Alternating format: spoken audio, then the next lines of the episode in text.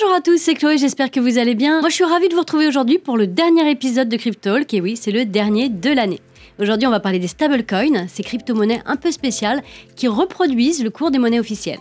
Vous allez voir à travers ce podcast que les stablecoins offrent de réelles opportunités et peuvent être un entre-deux idéal si la volatilité des marchés n'est pas faite pour vous. Allez, installez-vous confortablement, c'est parti Cryptalk, c'est le podcast dédié à la crypto. Alors chaque vendredi, où que vous soyez, embarquez-nous avec vous. Alors pour commencer, qu'est-ce que c'est qu'un stablecoin? Eh bien c'est tout simplement une crypto-monnaie qui est conçue dans le but de rester stable, comme son nom l'indique. Cette monnaie est adossée à une monnaie fiduciaire classique comme le dollar américain ou encore l'euro.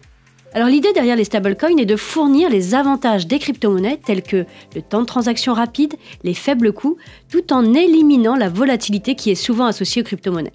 C'est aussi un moyen de s'écarter temporairement de la volatilité sans avoir forcément à rapatrier ses fonds sur un compte bancaire.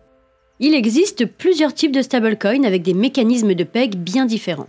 Le mécanisme de PEG, c'est le fait de maintenir de la parité entre le stablecoin et son actif de référence. Alors le fait qu'il y ait plusieurs types de stablecoins, ça les rend complémentaires les uns aux autres. Les plus connus, les plus capitalisés et utilisés aujourd'hui sont les stablecoins dits collatéralisés. Ce sont des stablecoins généralement gérés par des entreprises qui assurent la parité grâce à une réserve en banque. Pour faire simple, chaque unité de stablecoin émis sur la blockchain, un dollar ou un euro, tout dépend de l'actif de référence, est stocké en banque par cette entreprise.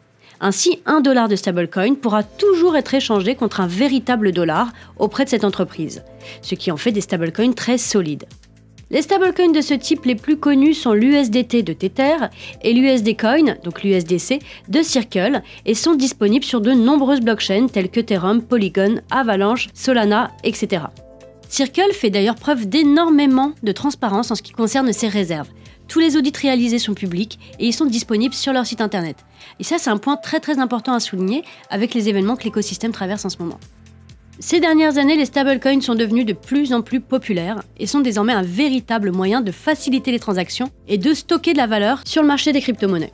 Et on va pas se mentir, c'est également fiscalement très intéressant d'avoir des stablecoins. Lors d'une prise de bénéfice, par exemple, en France, il n'existe aucune taxe lors d'une conversion crypto vers stablecoin, contrairement à une conversion crypto vers euro. Et c'est logique puisque c'est une conversion crypto vers crypto, et il n'y a pas d'imposition pour ce type de transaction.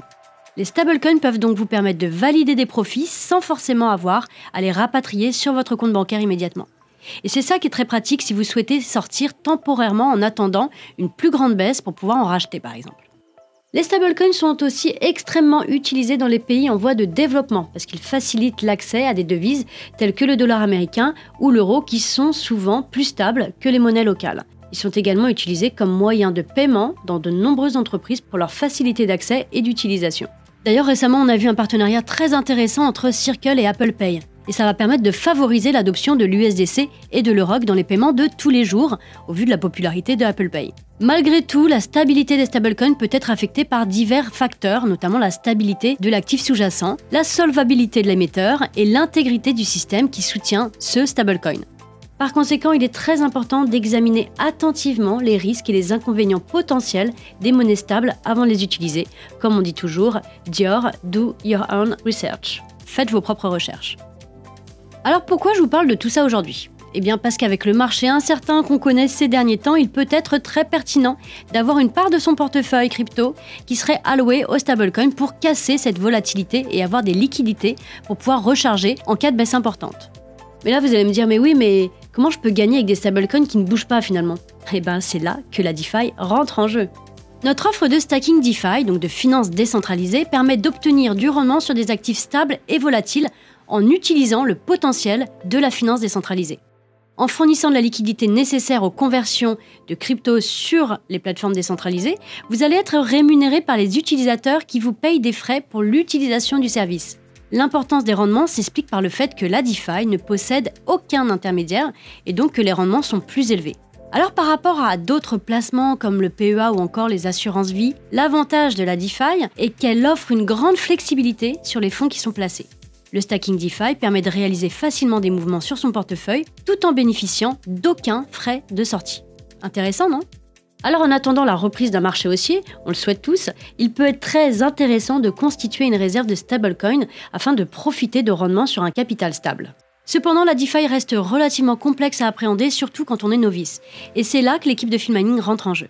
Nous faisons vraiment le pont entre la complexité de la finance décentralisée et nos clients. C'est un univers complexe qui nécessite des outils techniques, mais aussi des connaissances. Il faut savoir sélectionner les bons protocoles pour pouvoir optimiser la gestion du risque et les rendements.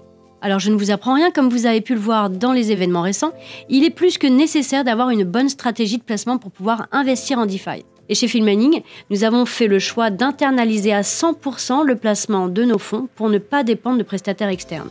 Notre équipe DeFi travaille en temps plein sur la gestion, la veille et le placement des fonds de nos clients. Et ça, c'est un vrai travail de monitoring et de suivi qui nous a permis d'éviter, entre autres, les problèmes en lien avec la chute de l'UST, de Terra, ou encore la chute de FTX. Notre équipe DeFi sélectionne les meilleurs protocoles, autrement dit les plateformes, pour pouvoir optimiser la gestion du risque. Parmi les critères de sélection, notre équipe prend notamment en compte l'ancienneté de la plateforme, son historique, ses audits de sécurité, l'engouement de la communauté, les compétences de l'équipe de développement, la TVL, donc la TVL c'est ce qu'on appelle le total des fonds bloqués sur ce protocole, la rentabilité, etc. Alors c'est bien sûr une liste qui est non exhaustive, on a un cahier des charges qui est bien carré, bien réglé, mais tout ça pour vous dire que le risque est maîtrisé, le risque est diversifié, on obtient alors un risque similaire aux offres classiques. Chaque mois, nous envoyons à nos clients un rapport détaillé présentant les protocoles qui ont été utilisés, ainsi que les actifs auxquels nous sommes exposés. Et d'un mois à l'autre, les expositions peuvent changer du tout au tout en raison de nouvelles opportunités de rendement ou encore de nouveaux risques identifiés par nos équipes.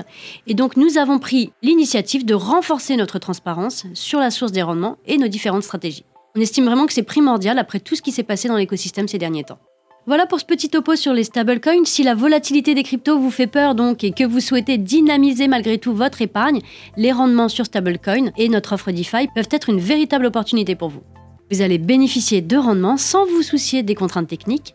Et d'ailleurs, si vous voulez en savoir plus, je vous invite à consulter la page Stacking DeFi sur notre site filmining.com ou tout simplement solliciter un de nos opérateurs sur le support client.